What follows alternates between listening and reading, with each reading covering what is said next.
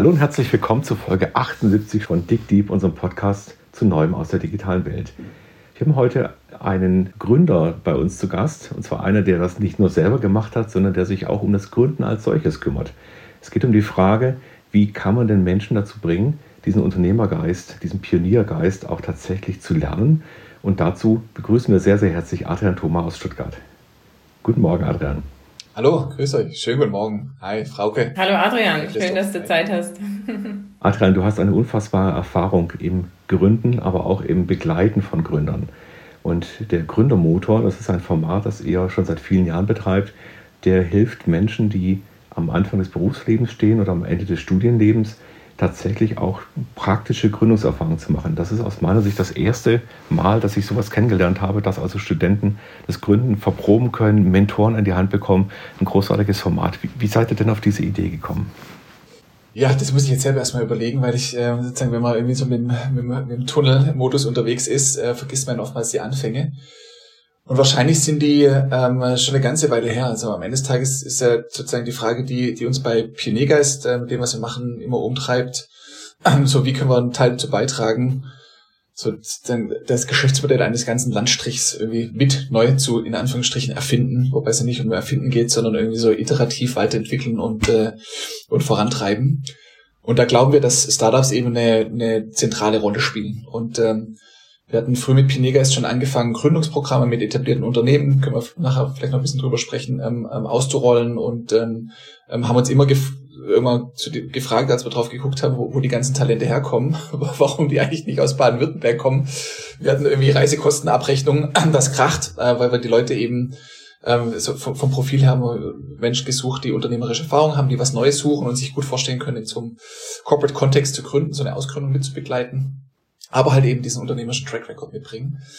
Und wir haben uns äh, in Baden-Württemberg den Wolf gescoutet und mussten die, die Menschen immer aus München, Berlin, NRW herkarren und mit teilweise sehr guten, aber auch äh, teilweise nicht so guten Erfahrungen. Und äh, das war eigentlich so der Stachel, der bei uns immer super tief saß und wir sagten so, es kann ja wohl nicht sein, dass wir hier zwar irgendwie so die Top-Unis irgendwie und die um die Ecke haben in Tübingen und in Karlsruhe und in Freiburg und in Konstanz und Ulm und Stuttgart sicherlich sicherlich auch. Ähm, ähm, Heidelberg, ähm, so, aber so, wo, wo sind denn da die, die, die Gründerinnen und Gründer? Ähm, und äh, irgendwie purzen die nicht ähm, allein vom Band. Und das hat uns schon immer ein bisschen genervt und dann kamen irgendwie so ein paar Sachen zusammen, nämlich zum einen ähm, hat sich damals damals äh, 2018, jetzt drei Jahre her, die, die Landesregierung ähm, schon auch intensiv mit dem Thema beschäftigt, hatten damals ein einen, einen, sagen, einen, einen Propheten aus einem fremden Land äh, zu Gast, nämlich den äh, Professor ähm, ähm, Helmut Schönberger vom Unternehmertum, ähm, der wirklich Großartiges geleistet hat ähm, und quasi aus München, der TU München, genau die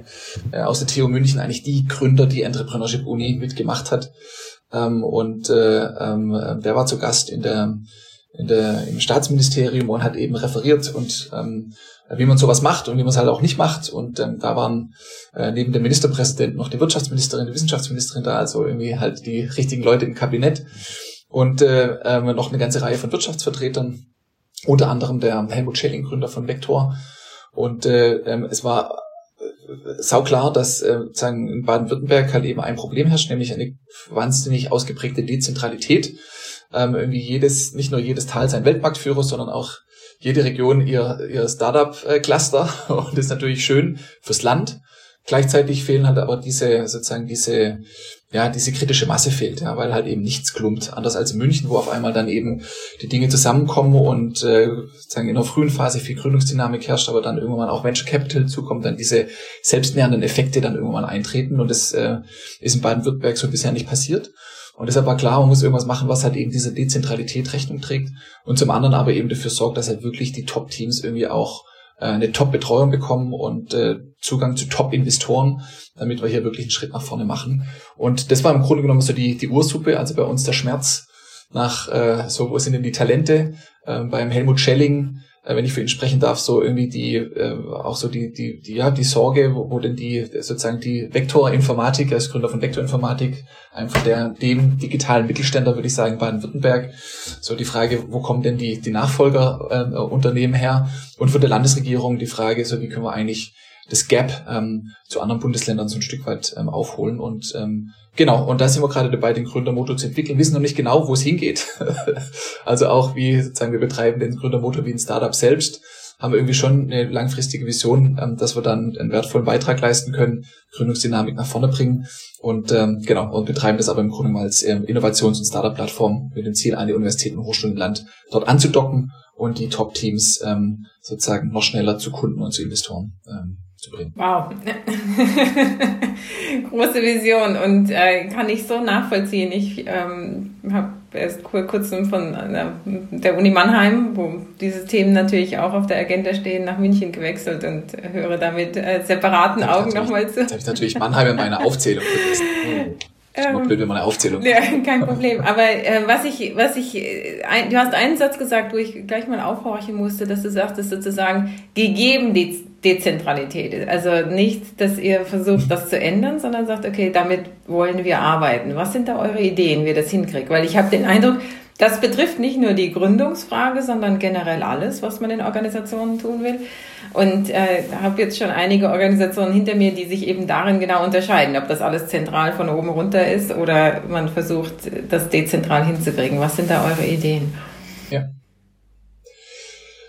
Also grundsätzlich würde ich sagen, also Dezentralität vor allem in Bezug auf sagen, regionale Verteilung. Und ähm, sagen wir, wenn man sich wünschen würde, wäre es natürlich einfacher, es wäre alles an einem Ort. So und äh, ich glaube schon, Startup-Szene lebt auch stark von informellen Netzwerken. Ja, also machen wir uns nichts vor, das ist sozusagen das ist ja auch der Charme von San Francisco, die PayPal-Mafia, ne, so diese diese Form von informellen Netzwerken. Das gleiche gibt's in Berlin, das gleiche gibt's in München, dass man halt im Grunde genommen per WhatsApp-Gruppe in einem halben Tag irgendwie eine Finanzierungsrunde auf die Beine stellt. Äh, das ist ja die Kraft sozusagen von verteilten Systemen, die, die eben nicht von oben herab geplant sind, ja. Und äh, darf sich auch nicht irgendwie jetzt, äh, ich bin auch stark in der, als Startup-Lobbyist ich immer in der, in der Politik engagiert.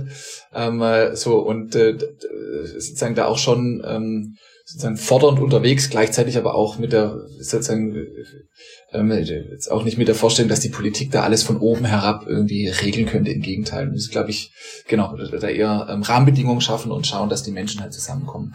Und von da würde ich sagen, ist es eigentlich eher eine ähm, sozusagen eine ein, ein, ein, ein gegebener Fakt, dass wir da in diesem, zumindest in diesem Bundesland eben äh, ähm, auch mit dieser sozusagen fast schon Spaltung zwischen Baden und Württemberg, der sehr sozusagen historisch ist und äh, sehr kulturell gepflegt wird und der auch was Positives hat, so im äh, sozusagen im, im sportlichen Wettstreit, ähm, ist es schon einfach so, dass, ähm, und das ist ja auch was Tolles, im, sozusagen dieser, dieser starke ländliche Bereich in Anführungsstrichen, dass er eben nicht wie in, ähm, sag mal, wenn man es in, in Bayern, ähm, ist halt wahnsinnig viel auf die Metropolregion München konzentriert. Ähm, und das ist auf der einen Seite schön, auf der anderen Seite ähm, ist der Rest des Landes, ohne den Nürnbergern und den Ingolstädtern nahe zu treten, aber schon sozusagen nochmal was ganz anderes. Und da ist Baden-Württemberg ähm, komplett anders, äh, war mir auch nicht so klar. Ähm, also vor allem auch, was die Verteilung der Wirtschaftskraft angeht. Wenn man mal durchs äh, Oberschwaben fährt oder in die Schwarzwaldtäler, ist ja schon also ergreifend eigentlich auch, was da für eine wirtschaftliche Potenz steckt. Das, äh, also ich glaube, das ist einzigartig. Und von daher glaube ich schon auch, dass ein Startup-Ökosystem sozusagen sich äh, nach dieser Struktur irgendwie mit ausrichtet. Ja, und ähm, ist klar, dass überall da, wo Wirtschaftskraft auf Bildungskraft und äh, Spitzenforschung, Spitzenuniversitäten, wo irgendwie junge Leute sich entscheiden, zumindest mal einen Teil ihres Lebens zu verbringen und dahin zu gehen und irgendwie vielleicht auch anfangen, sich wohlzufühlen und dann sozusagen anfangen, andere Menschen zu treffen von anderen Fakultäten, da wird halt einfach gegründet, ja. Und ähm, das ist super und es ist schön, dass es so verteilt ist. Und gleichzeitig muss man halt eben, was ich vorhin schon meinte, gucken, wie man dann trotzdem diese, diese kritische Masse ähm, einfach zusammenbringt, weil ein Ökosystem ist schon auch immer abhängig davon, wie sozusagen von der Anzahl der Qualität, aber auch von der Anzahl der Knotenpunkte. Und wenn ich halt sozusagen, wenn es sozusagen im Ort nur zwei Anlaufstellen für Kapital gibt, ist es schlecht, ja. Also wir brauchen da wirklich auch ein, sozusagen einen, einen Wettbewerb der, der Knotenpunkte, die berühmte Co-Opetition tut der ganzen Szene gut. Also wenn es sozusagen viele Anlauforte für, äh, für Startups gibt, viele Startup-Hubs, wenn es viele Anlauforte für Kapitalgeber gibt, äh, wenn es viele Anlauforte gibt, wo man ähm, sozusagen ähm, ähm, ähm, andere Gründer treffen kann. Und das ist sozusagen, wenn das verteilt ist über die über das ganze Land, ähm, natürlich ähm, natürlich schlecht ähm, für diese für diesen für diesen für diese Engine of Growth, würde ich sagen. Und das ähm, das das versuchen wir so ein Stück weit aufzulösen mit dem Gründermotor, das was eben als als Plattformgeschäft, das merken wir jetzt erst so richtig. Wir dachten am Anfang machen halt sozusagen Acceleratorprogramme und Matchmaking.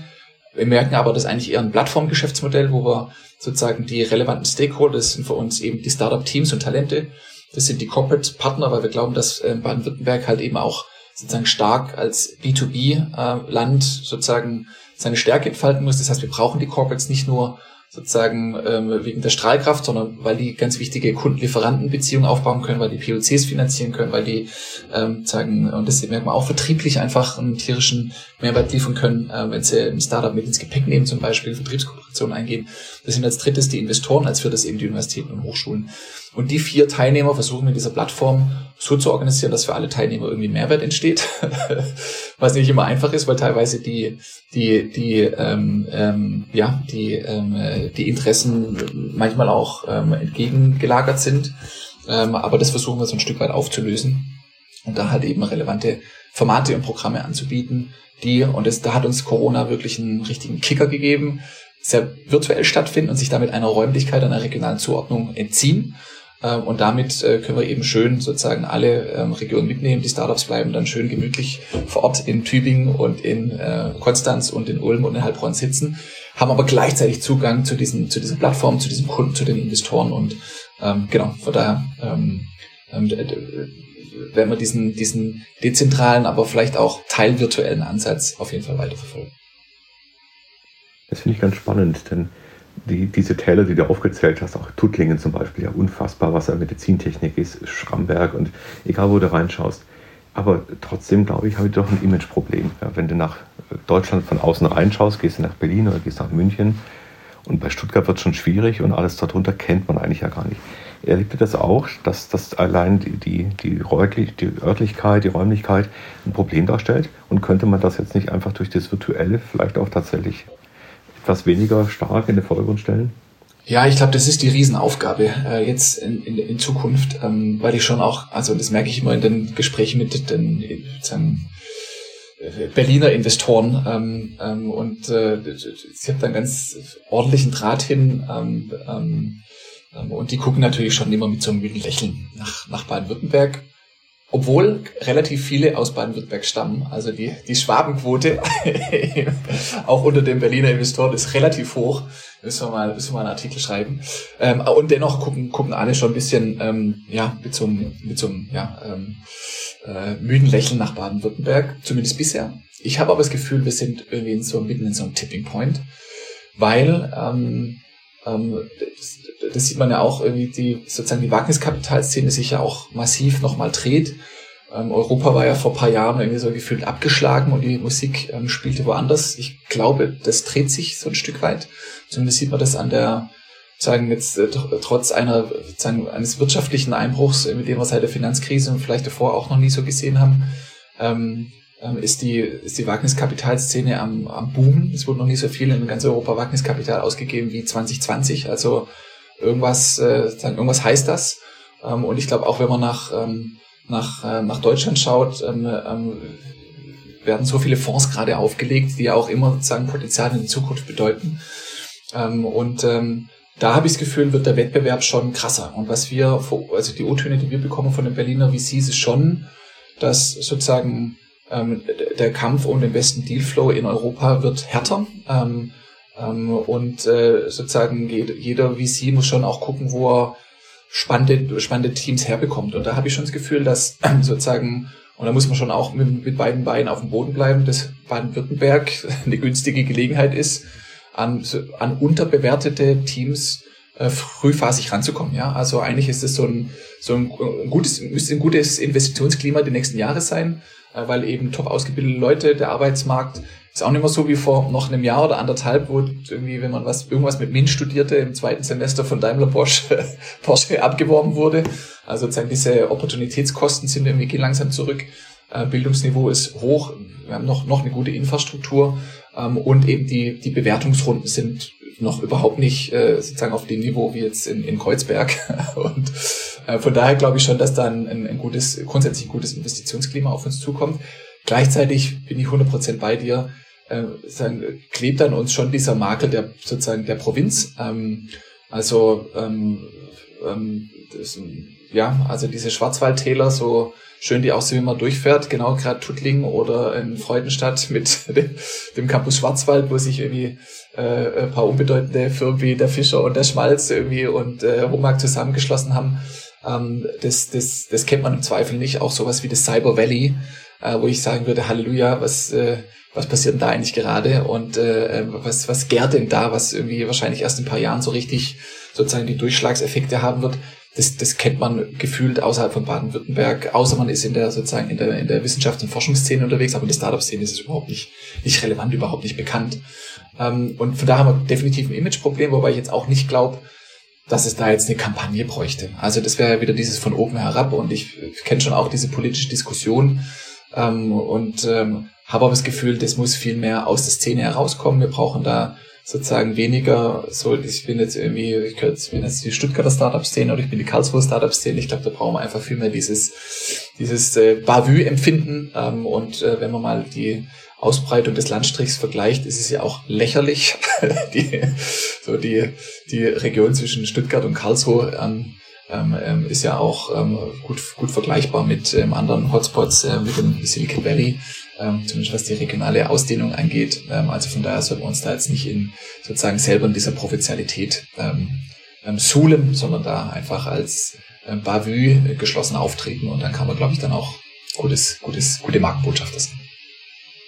Jetzt sind ja auch in diesem, in diesem Ländle ja die Hidden Champions zu Hause. Das sind ja, also Hermann Simon hat das ja vor vielen Jahren mal so auf den Weg gebracht, diesen Begriff geprägt und das ist so eine Liste von vielleicht 14, 1500 Hidden Champions. Hidden haben wir also verstanden, wir sind ganz schön versteckt. Champions heißt aber auch, dass ja hier was da ist, eine, eine, eine Kultur äh, des Unternehmertums da ist, aber auch natürlich sehr viel Fachliches. Wie würdest du denn die Stärken beschreiben? Wenn man mal nach Berlin schaut, sehen wir da vor allem Software-Themen, Plattformthemen und so weiter, weil natürlich wenig Industrie da ist. Wenn wir nach Baden-Württemberg schauen, dann haben wir eine unglaubliche Tradition eben in den, in den Branchen, in denen eine Maschine dabei ist, in dem was gebaut wird, in dem was produziert werden muss. Ist das auch bei den Startups abzusehen und vergleichbar? Ja, also da, da kann ich was sagen. Allerdings fehlt, fehlt das Zahlenmaterial, ganz ehrlich. Also wir haben viel zu wenig. Es gibt, ähm, es gibt sozusagen auf, auf, auf Bundesebene gibt es den deutschen Startup-Monitor, da kann man ein bisschen reingucken, in welchen Bereichen gegründet wird. Dann gibt's ähm, von EY den Startup-Barometer, der zumindest, ich, ohne da Leuten zu nahe zu drehen, oberflächlich auswertet, welche äh, sozusagen welche Art von Startups äh, finanziert wird. Die werten Pressemitteilungen aus. In meinen Augen gibt es viel zu wenig Zahlenmaterial. Da gibt es noch ein paar genau Crunchbase und ein paar Online, Online, ähm, äh, sagen Online-Listen. Ähm, von daher ist es in meinen Augen äh, eine Antwort auf die Frage kann immer nur so, so ein Bauchgefühl sein. Und äh, mein Bauchgefühl sagt, dass es das ist, dass man das nicht holzschnittartig so sagen kann. Ähm, und ich höre auch immer, das ist fast schon so eine Beruhigungspille äh, aus der Politik. Ja, die Berliner, die machen ihre Pizza-Lieferdienst-Apps und wir hier in Baden-Württemberg, wir machen nachhaltig sauber aufgestellte Startups, wie man so schön sagt. Und das, das, da, da ist vielleicht was dran, ja. Und äh, es gibt auch Statistik gelesen, dass sozusagen die Gründungen in Baden-Württemberg substanzieller sind, weil sie nach fünf Jahren eine höhere sozusagen Überlebenswahrscheinlichkeit haben. Ist aber immer die Frage, wie man solche Statistiken auswertet, weil da könnte man auch sagen, na, vielleicht ist das Risikomodell nicht richtig adjustiert. Weil natürlich, wenn ich einen Fonds habe, wo nach fünf Jahren irgendwie noch 90 Prozent der Startups überleben, ist aber die Chance ziemlich gering, ähm, dass darunter irgendwie dann äh, irgendwie 80 Prozent Unicorns sind. Das wären halt dann doch tendenziell eher die Entschuldigung, Ingenieursbüros, die wir auch brauchen, aber die ja nicht irgendwie so diese, diese Logik von, von, ähm, von exponentiellem Wachstum ähm, folgen. Ähm, und was ich schon auch sehe, ist, dass es tierische, ähm, technologisch anspruchsvolle Startups in Berlin gibt, in Israel gibt, wo es ja auch keine Industrie hat. Also sozusagen schon, schon eine einfach auch Software-Expertise, die im Zweifel sozusagen, also zumindest mein Eindruck, auch wenn ich sozusagen auf diese großen Unternehmen schaue, mit welchen Startups sie zusammenarbeiten, es im Zweifel dann vielleicht doch einfacher ist, mit dieser Software-Expertise in die sozusagen in die Welt der Maschinen reinzugehen, als andersrum. Und von daher sollten wir uns da nicht drauf ausruhen. Und dennoch merke ich, ähm, dass ähm, Startups ähm, hier in der Region, die quasi auch aus dem Software-Segment kommen, gucken wir mal ans KIT, einfach auch zunehmend sozusagen diesen B2B-Tech-Themen unterwegs sind und damit halt vor der Haustür ein Eldorado finden.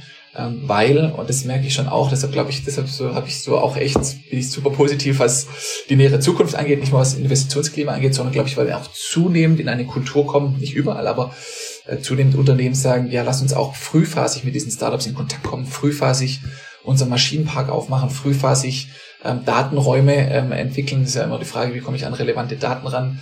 Ähm, und damit Startups, äh, die eben aus der Softwarewelt kommen, irgendwie zusammenarbeiten. Das ist ein Stück weit auch das Thema, was wir mit dem Gründermotor besetzen wollen, weil wir so oftmals sehen, dass dann die Anfang 20-jährigen Gründerinnen und Gründer, leider viel zu oft noch Gründer und zu wenig Gründerinnen, ähm, sagen, ähm, fließend Software sprechen, ähm, ähm, sich die Hardware-Welt auch gut erschließen können, aber sozusagen die Welt der Kunden ähm, oftmals wahnsinnig weit weg ist. Und das, das sozusagen zusammenzubringen, ich glaube, das ist unsere, unsere Aufgabe, weil wir im Zweifel ähm, sozusagen da auch eine, eine Brücke bauen können. Und wenn wir das gut hinbekommen, dass wir frühzeitig, und deshalb äh, glaube ich schon, dass es halt wichtig ist, sozusagen in dieser Stunde Null, wenn irgendwie ein Produkt gebaut wird, wenn Geschäftsmodelle irgendwie so anfänglich skizziert werden, dass du dann halt schon, dass du dann halt am Kunden dran bist, ja. Und ich glaube, dann ist halt so dieses ganze kundenzentriert, agil, von dem alle reden, dann kommt es halt echt drauf an, ob halt ein Geschäftsmodell später erfolgreich wird oder nicht. Ähm, und äh, im B2B ist es halt umso schwieriger, halt frühzeitig an relevanten Kunden dran zu sein, weil die halt nicht spielen wollen. Die wollen halt richtig Geschäft machen. Es geht gleich um richtig Kappa und Effizienz. Und äh, genau umso wichtiger ist, dass wir da sozusagen diesen Fast Track von ähm, jungen Software-Teams zu ähm, etablierten Hardware-Unternehmen ähm, da die Tür aufmachen. Ja, also doch viel Klischee und auch ein gefährliches Klischee mit diesem Hardware-Thema, weil es also auch so ein bisschen Sicherheit ausstrahlt. Naja, das wird schon gut gehen, wir haben ja was Solides. Wir sehen an ganz vielen Stellen, gerade im Maschinenbau, dass der Maschinenbau eben halt diesen Software-Schritt nicht gegangen ist, nicht konsequent gegangen ist. Und wenn du jetzt zum Beispiel ein Modell haben willst, wo du eine Maschine einfach als also Maschine as a Service lieferst, also die Maschine selber nicht nur nutzt, sondern eben auch nach draußen öffnest, dann fehlt an vielen Stellen tatsächlich die komplette Infrastruktur und das Wissen, wie man so eine Serviceorientierung macht, wie man eine Maschine aus der Ferne diagnostiziert und so weiter. Du hast vorhin schon mal auf Corona angesprochen. Corona hat euch jetzt gezwungen, nochmal digitaler, nochmal virtueller zu werden. Wie war denn Corona in den letzten zwölf Monaten denn für eure Startups? Also was hieß das dann für die für den Zugang zu Geld, äh, für die Möglichkeiten, sich tatsächlich auch wieder aus dem Markt weiter zu bewegen. Ja. Also sicherlich auch da total abhängig vom Geschäftsmodell. Ähm, grundsätzlich natürlich ähm, ähm, haben wir mit vielen äh, ähm, B2B-Startups zu tun, äh, weil wir eben glauben, dass die auch nochmal einen, einen, einen wertvollen Beitrag für die Transformation leisten. Und äh, wenn es deinen Kunden schlecht geht, geht es dir meistens auch schlecht. Also von daher, da gibt es einen direkten Durchschlag. Äh, nichtsdestotrotz, was ich, was ich feststelle, ist, dass ähm, ähm, viele auch von den sozusagen von den klassischen ähm, Corporates äh, mit klassischen Geschäftsmodellen, ähm, äh, wenn sie nicht gerade ähm, ähm, ähm, ähm, an, der, äh, an der Börse notiert sind, ähm, einfach auch langfristig ähm, orientiert sind und de dementsprechend auch langfristig sozusagen ihren Einkauf organisieren. Und was ich feststelle, dass sie sozusagen je mehr ein Unternehmen in Familienhand ist, desto mehr wird in Generation gedacht und desto weniger äh, werden solche sozusagen ähm, digitalen Zulieferer oder digitalen Innovationsprojekte etc. Äh, gekappt, mhm. nur weil es gerade mal nicht gut läuft. Und das finde ich schon, da hatte ich schon auch, also das sozusagen, das habe ich am eigenen Leib erspürt, das habe ich bei uns gespürt, das habe ich auch bei unseren Startups gespürt, dass sozusagen ähm, ähm, genau, immer wenn es sozusagen um Zukunftsinvestitionen mit neuen Geschäftsmodellen und damit auch mit Zusammenarbeit mit Startups geht, gerade bei Virtualisierung von Maschinen, neuen Geschäftsmodellen, dass da zum Glück nicht so schnell gespart wird. Und äh, ich glaube, das war auch schon mal anders. Ich glaube, da hat man sozusagen den Schuss gehört und gemerkt, dass wenn man daran spart, dann spart man sich die Zukunft weg. Ähm, und von daher äh, sind die meisten Startups da gut durchgekommen. Klar, es gibt Geschäftsmodelle, Bereich Touristik, Bereich Reisen. Wir haben ein Startup, die machen Fernbusreisen. So, wenn keine Fernbusse fahren, dann, dann, so, dann, dann, dann, dann ist halt doof für die Traktion. Äh, nichtsdestotrotz, ähm, da hat äh, das Land in meinen Augen extrem gut und schnell reagiert. Ähm, in meinem Vergleich, ich bin in, im Startup-Verband aktiv, sehe auch immer, was die anderen äh, Bundesländer machen. War Baden-Württemberg das erste Land, das wirklich explizit Startup-Soforthilfen am Start hatte und zwar nicht nur versprochen und zwei Monate später ausgezahlt, sondern sofort live. Er hat man auch ein bisschen Glück gehabt, weil es ein anderes Programm gab, das man quasi umlabeln konnte. Und von daher ähm, haben wir aus unserer Perspektive ähm, ähm, alle Startups eine, eine reelle Überlebenschance.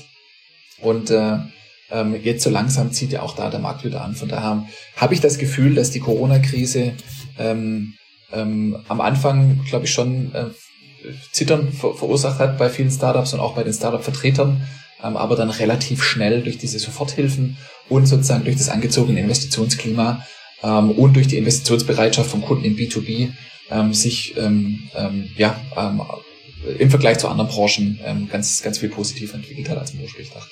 Super, das klingt ja mutmachend auch für mich, wenn ich mit den jungen Leuten an der Uni zu tun habe. Ähm, würde gern darüber ein bisschen nochmal sprechen, sozusagen von der anderen Seite guckend. Wenn ich mir angucke, ähm, also bin ja auch dauernd am Talente rekrutieren aus dem Unipool, aber halt für die Wissenschaft.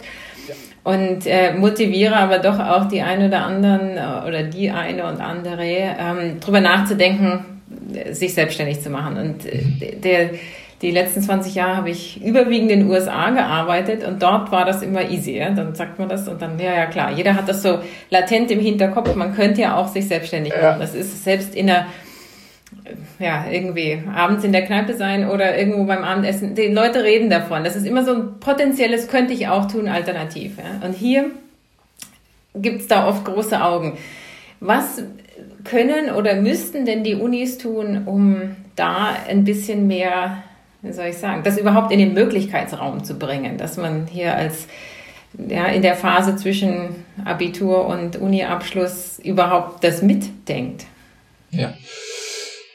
Also da, da gucke ich ja auch nur von außen drauf. Also wir arbeiten ja auch nicht sozusagen innerhalb der Universität, sondern sind eigentlich ja der sozusagen docken an die jeweilige Entrepreneurship Center an und äh, ähm, bedienen uns dann quasi ähm, ähm, im Idealfall sozusagen bei den bei den besten Teams. Ähm, von daher ähm, kann ich nur sozusagen von außen drauf gucken und aber sehen, bei den Unis, wo halt viel sozusagen unternehmerisches Talent rauspurzelt, die müssen ja irgendwas richtig machen. Und ich habe schon das Gefühl, dass man den, also genau, was man glaube ich nicht machen kann, ist den Hund zum Jagen tragen. Ich habe irgendwie vorgestern ein Interview mit Elon Musk gelesen, äh, so auf die Frage, so was hat sozusagen, äh, wie er Leute sozusagen äh, zum Unternehmertum encouraged und äh, so die Antwort war, naja, wenn man sie sozusagen ermutigen muss, dann sollten sie vielleicht nicht Unternehmer werden. Also ähm, ähm, von daher darf man da, glaube ich, auch nicht zu viel äh, drücken. Und es ist schon auch okay, wenn sozusagen ähm, äh, paar Hürden einfach bestehen. Ja, also ich glaube, ich auch so eine Frage der natürlichen Selektion und äh,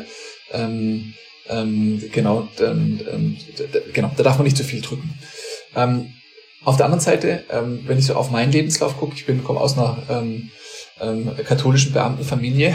so, ja, ich hatte wenig klassische Vorbilder. Ja, genau. Also ich hatte wenig unternehmerische Vorbilder. War zum Glück der Zweitgeborene. Ähm, ähm, und mein Bruder hat was sozusagen was ordentliches studiert und äh, ähm, so eine ordentliche Karriere hingelegt. Von da war es, glaube ich, auch okay für meine Eltern. Also sie sagten, okay, einer darf sozusagen auch was nicht Normales machen. Ähm, ähm, von daher äh, glaube ich schon, kommt es halt einfach mit Möglichkeiten. Und bei mir wenn ich so auf mich zurückgucke, war das halt wirklich Vorbilder, Menschen getroffen, unternehmerisches Umfeld, einfach die richtigen, die, ich habe die richtigen Leute getroffen, und zwar die richtigen Mitgründerinnen und Gründer und die richtigen Mentoren. Das waren bei mir so die beiden irgendwie so äh, Zündpunkte, Triggerpunkte, äh, wo ich sage, okay, hast ja eigentlich nach dem Studium nichts zu verlieren. Die beste Zeit zum Gründen ist jetzt, weil so schlimmer wird's nicht. Ähm, und so und im Grunde genommen dieses einfache Muster höre ich aber auch von den Universitäten und Hochschulen, ähm, die eine gute Ausgründungsquote haben. Ähm, also sozusagen Schaffräume, an denen sich Gründerinnen und Gründer miteinander treffen. Das funktioniert üblicherweise in, äh, in Gründungsprogrammen, in äh, Hochschulacceleratoren, in in äh, Gründercafés, mhm. in äh, sozusagen, wo ich auch einen großen Charme drin sehe, ist als Uni und Hochschule nicht alles selbst zu machen, sondern sozusagen auch die studentischen äh, Eigeninitiativen zu unterstützen weil die oftmals einen riesen, also noch größeren sozusagen auch ähm, Hebel haben auf, ähm, ähm, auf andere Studierenden, ähm, ähm, die sich vielleicht mit dem Thema auseinandersetzen. Ähm, es gibt in äh, Deutschland einen Dachverband, den Gründermagnet, der sozusagen alle Gründungsinitiativen organisiert. Da kann man sich ein paar Sachen angucken. In Karlsruhe gibt es die Pioniergarage, die eine unfassbare Arbeit leisten. Ähm, ähm, und es sind halt einfach Studierende, die ähm, jährlich einen neuen Vorstand äh, wählen und dann sozusagen Gründungsprogramme mit einem irrsinnigen Ausmaß ähm, ähm, auf die Beine stellen in ihrer Freizeit neben dem Studium. Und äh, sozusagen, wer das macht, ist so intrinsisch motiviert, der muss andere Leute anzünden. Mhm. Also von daher solche Sachen zu unterstützen, das sozusagen das erhöht, glaube ich, die Chance, dass sich Gründerinnen und Gründer finden, dass dieser sozusagen, ähm, dass diese dieser Ursprungsfunke für eine Gründung entsteht und dann sozusagen ein Mentorennetzwerk ähm, aufbauen. Und das ist in meinen Augen ja ähm, äh, da muss man mit der Szene irgendwie zusammenkommen, ja. Also ich glaube schon, dass ähm, sagen Unternehmerinnen, Unternehmer ähm, und es sind vielleicht auch nicht sozusagen die Lichtgestalten. Und da gibt's ja auch verschiedene sagen Untersuchungen, dass halt sozusagen der Besuch von einem Mark Zuckerberg ähm, an der Uni toll ist, aber wahrscheinlich nicht so eine hohe Wirksamkeit hat mhm. als sozusagen der Alumni von der Uni oder von der Hochschule, der vor zwei Jahren ähm, da raus ist und jetzt gerade seine A-Runde ähm, aufgestellt hat. Mhm. Also sozusagen das ist sozusagen da, wo die Nase noch richtig blutig ist so, ähm, und äh, äh, oder gerade verkrustet. Äh, das hat halt eine, eine extrem hohe Anziehungskraft auf ähm, sozusagen Bezug auf ein Role Model. Und ich glaube, da muss man als Uni-Hochschule einfach gucken, dass man die Türen aufmacht und die sozusagen sich die Leute, die Leute aus der Szene reinholt als äh, Gastdozenten, als ähm, für ein Praxisseminar, für einen Vortrag, ähm, ähm, genau, und äh, dann schafft man, glaube ich, ein ganz gutes, ganz gutes Klima.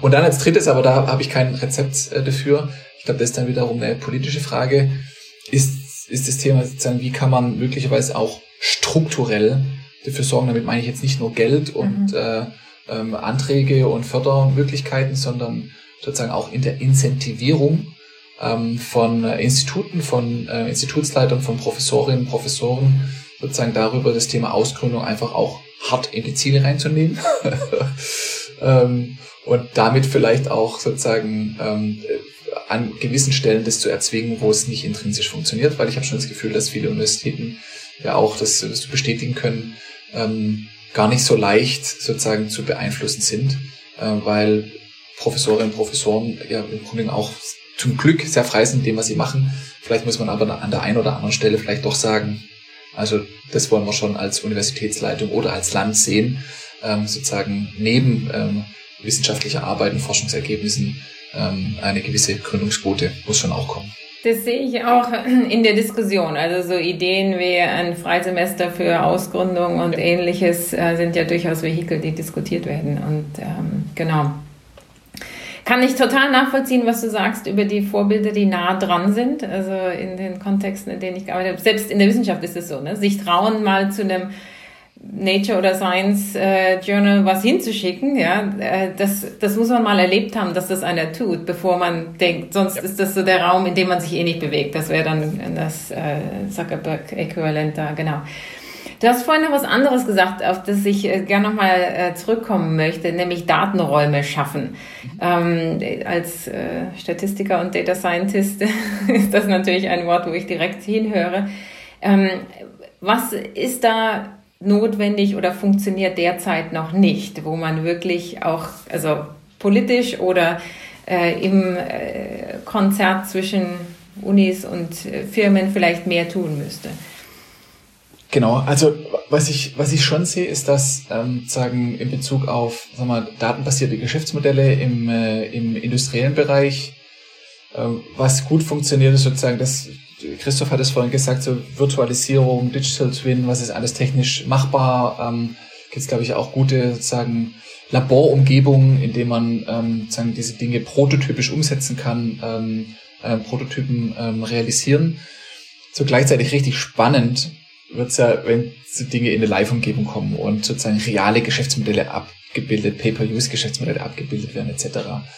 Und da habe ich schon das Gefühl, gibt's ähm, sozusagen ähm, außerhalb der, ähm, der, der, der, der Laborumgebung, außerhalb der vielleicht auch ähm, äh, ja, äh, äh, sozusagen ähm, ähm, Schauwerkstätten und Versuchswerkstätten ähm, oftmals eine ganz große Unsicherheit, was die Datensicherheit angeht, mhm. was ich auch total nachvollziehen kann. Also ähm, und wahrscheinlich je, je kleiner die Unternehmen werden, ähm, ähm, Maschinenbau, Hersteller, Maschinenbauunternehmen, desto größer vielleicht auch diese Hürde.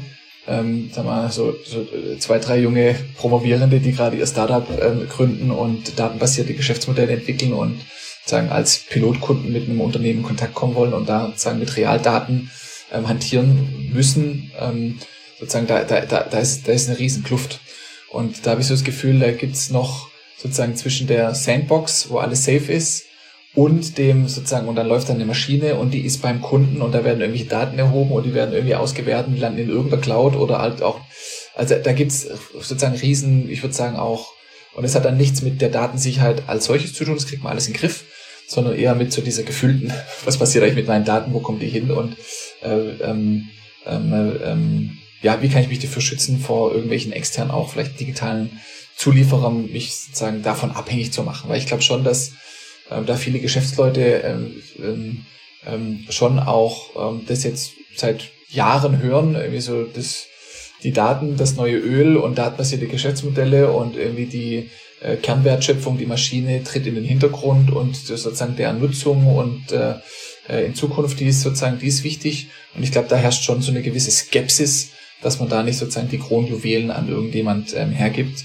Und das gut zu moderieren und da sozusagen auch die richtigen zu finden, ich glaube, da ähm, da könnte, ähm, da, genau, da, äh, das ist eine Aufgabe, die wir als Gründermotor haben. Ich glaube, da braucht es aber auch nochmal sozusagen ähm, ähm, Lösungen ähm, ähm, von, vom, vom Staat, ähm, die so ein, das ein Stück weit sozusagen mit moderieren mit, ähm, mit unterstützen, dass es funktioniert. Wie löst ihr das denn derzeit? Also den Wert von Daten zu bestimmen, das ist ja nicht trivial. Da gibt es ja derzeit noch keine klare Formel und äh, ist ja oft auch gar nicht absehbar, weil es hängt ja darauf an, wie viele dann zusammenkommen, denn viele Daten gewinnen ja erst an Wert, wenn sie in Masse auftreten und äh, Informationen tragen können.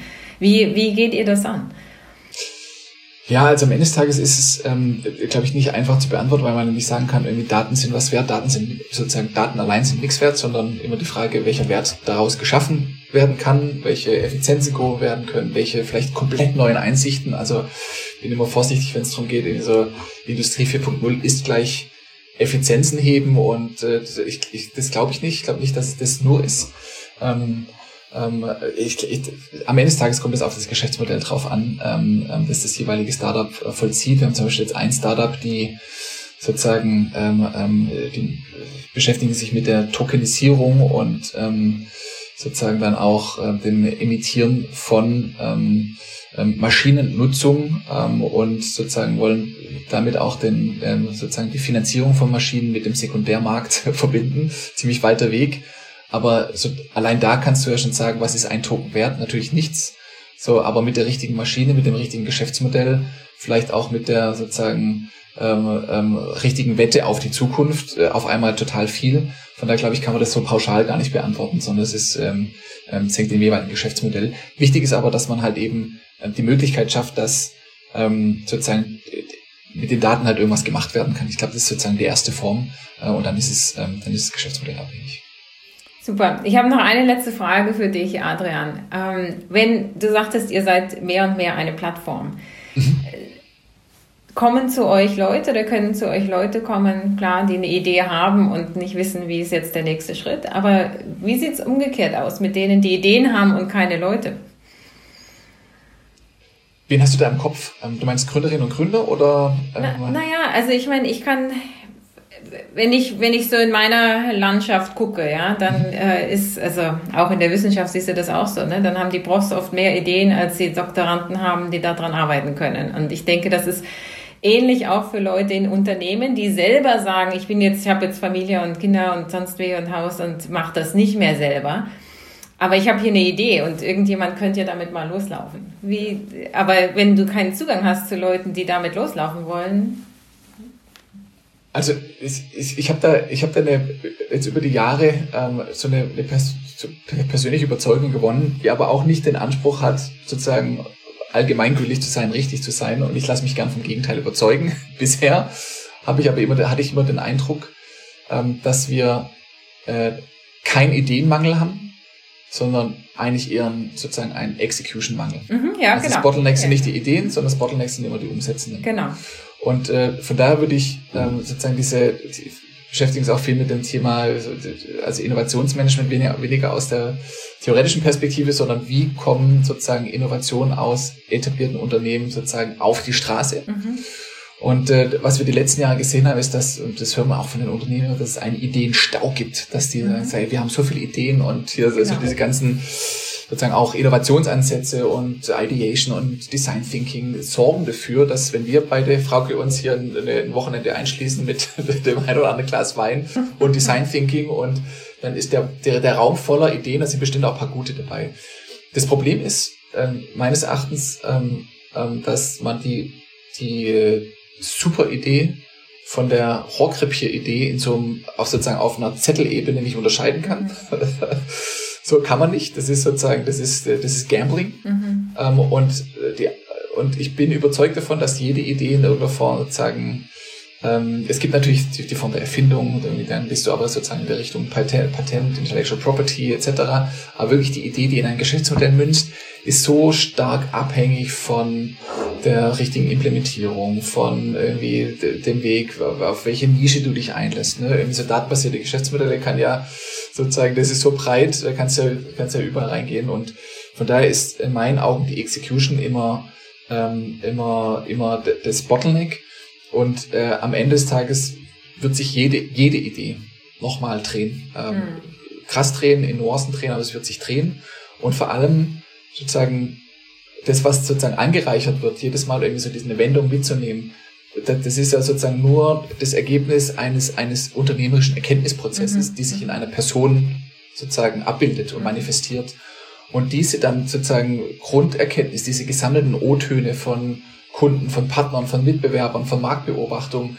Das ist ja sozusagen das, was sich dann oftmals dann so irgendwann umwandelt in so ein unternehmerisches, hey, ich habe das Gefühl, wir müssen in die Richtung gehen. So, und das sagt ja dein Kunde nicht. Ne? Also sozusagen ist ja kein irgendwie so datengetriebenes Entrepreneurship ist ja nicht, also das sagt sich immer leicht, hör auf deine Kunden und sag, was deine Kunden wollen. Wenn die Kunden wüssten, was sie brauchen, dann bräuchte es sich nicht, ja, ja, sondern genau. das ist ja sozusagen immer, äh, muss ja in den Personen passieren. Und von daher würde ich sagen, wenn jemand eine Idee hat, ähm, eine Idee ist super, um sozusagen einen Triggerpunkt zu setzen, sagen so, jetzt laufe ich los. Eine Idee als solches auf, eine, auf einen Zettel als Abstract übergeben, habe ich zumindest bisher noch nicht, äh, sagen, war ich noch nie Zeuge davon, dass das irgendwie werthaltig gewesen wäre, sondern ja, okay, okay, immer verstehe. angereichert ja. äh, im ja, Prozess. Ja, genau. ja, so meinte ich das auch nicht unbedingt, sondern äh, schon auch, also einfach, wenn man weiß, ich, ich allein kann es nicht umsetzen, mhm. ja, will dabei sein, aber kann es nicht umsetzen. Wie finde ich dann die richtigen Leute? Und umgekehrt, erlebe ich auch Leute, die sozusagen Spaß haben an der Idee, Unternehmer zu sein oder Unternehmerin zu sein, aber nicht das Gefühl haben, sie haben die Idee, mit der das geht. Ja? Und die, also jetzt könntest du natürlich sagen, okay, das muss in einer Person vereint sein, sonst wird das nichts. Ja? Ja. Oder vielleicht geht Hypothese. es auch durchs Matchmarking. Ja? Und das, das war meine Frage, ob ihr sozusagen auch offen seid zu sprechen mit denen, die wissen, ich kann nicht der Umsetzer sein oder die Umsetzerin und denen, die sagen, ich bin von Haus aus, meine DNA ist Umsetzung, ja. aber bin ja. habe vielleicht noch nicht genug gesehen in der Welt, um die Ideen zu haben. Also ich meine sozusagen die Erfahrung mit dem sozusagen mit dem ähm, mit der sozusagen mit dem äh, mit der Willenskraft und der Tatkraft und mit dem vielleicht unbekümmerten, wir laufen mal los zusammenzubringen, da bin ich großer Fan davon.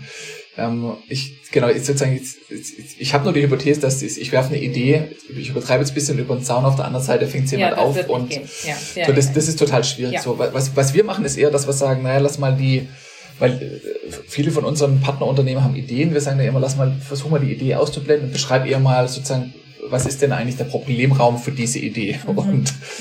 Äh, und das, und das matchen wir in der Tat. Also, wo wir dann sagen, so, wie können wir denn irgendwie einen Problemraum zusammenbringen mit ähm, Forscherteams, mit Studierenden, die in diesem Problemraum irgendwie gerade eine Abschlussarbeit schreiben. Da fangen wir wirklich dann ganz früh an, äh, in der Hoffnung eben ähm, so dieses kundenzentrierte, dieses sozusagen ähm, Arbeiten an einem relevanten Problem, das es wert ist, gelöst zu werden, das in der Stunde Null zusammenzubringen. Das machen wir, versuchen dann aber immer unseren Unternehmenspartnern abzugewöhnen, dass sie zu viele Ideen reinwerfen, mhm, mhm, mhm. ähm, weil das im Zweifel dann genau sagen, ähm, äh, da, äh, ich, ich, ich glaube daran, aber wie gesagt, lass mich auch gerne vom Gegenteil überzeugen, dass die Idee sozusagen in der Person geboren werden muss. Mhm. Und dass das eine Einheit ist, genauso wie es beschrieben ist. Okay. Aber das ist eine, das ist eine Hypothese, ich lasse mich, wie gesagt, Ja, ja, nein, ich, also du bist da näher dran am Prozess. Ich kann ja nur von außen gucken. Ähm, wir sind ja noch eine Weile in Corona.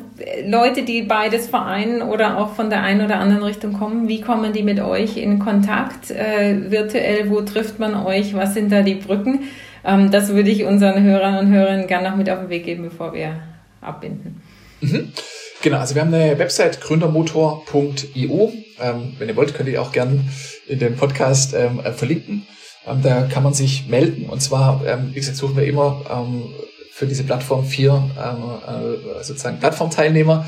Das Wichtigste sind die Gründerinnen und Gründer. Ähm, das ist sozusagen das, äh, unser Hauptklientel. Und ich glaube, wir haben wirklich ein attraktives äh, Angebot, was wir denen bieten können. Ähm, einfach tolle Kundenzugänge, B2B Tech, ähm, extrem gute ähm, ähm, Mentoren. Und zwar, so wie ich es vorhin gesagt habe, einfach Leute, die das schon mal gemacht haben, die sehr strukturiert zu den einzelnen Fachdisziplinen äh, berichten und zwar weniger in einem Keynote, sondern eher mit einem Hands-on. So, das sind die, das sind die, das sind die Kniffs, wie man irgendwie Unit, zu Unit Economics kommt, wie man Termsheet verhandelt. Einfach die Dinge, die man normalerweise als First-Time-Founder so äh, nicht lernt und dann sich die blutige Nase holt, so so abzumildern und eben ähm, spannender Zugang zu, zu Investoren. Ähm, ähm, die explizit auf der Suche nach, ähm, nach äh, Teams im Seed, Pre-Seed-Bereich sind. Also da haben wir, glaube ich, richtig spannend was zu bieten.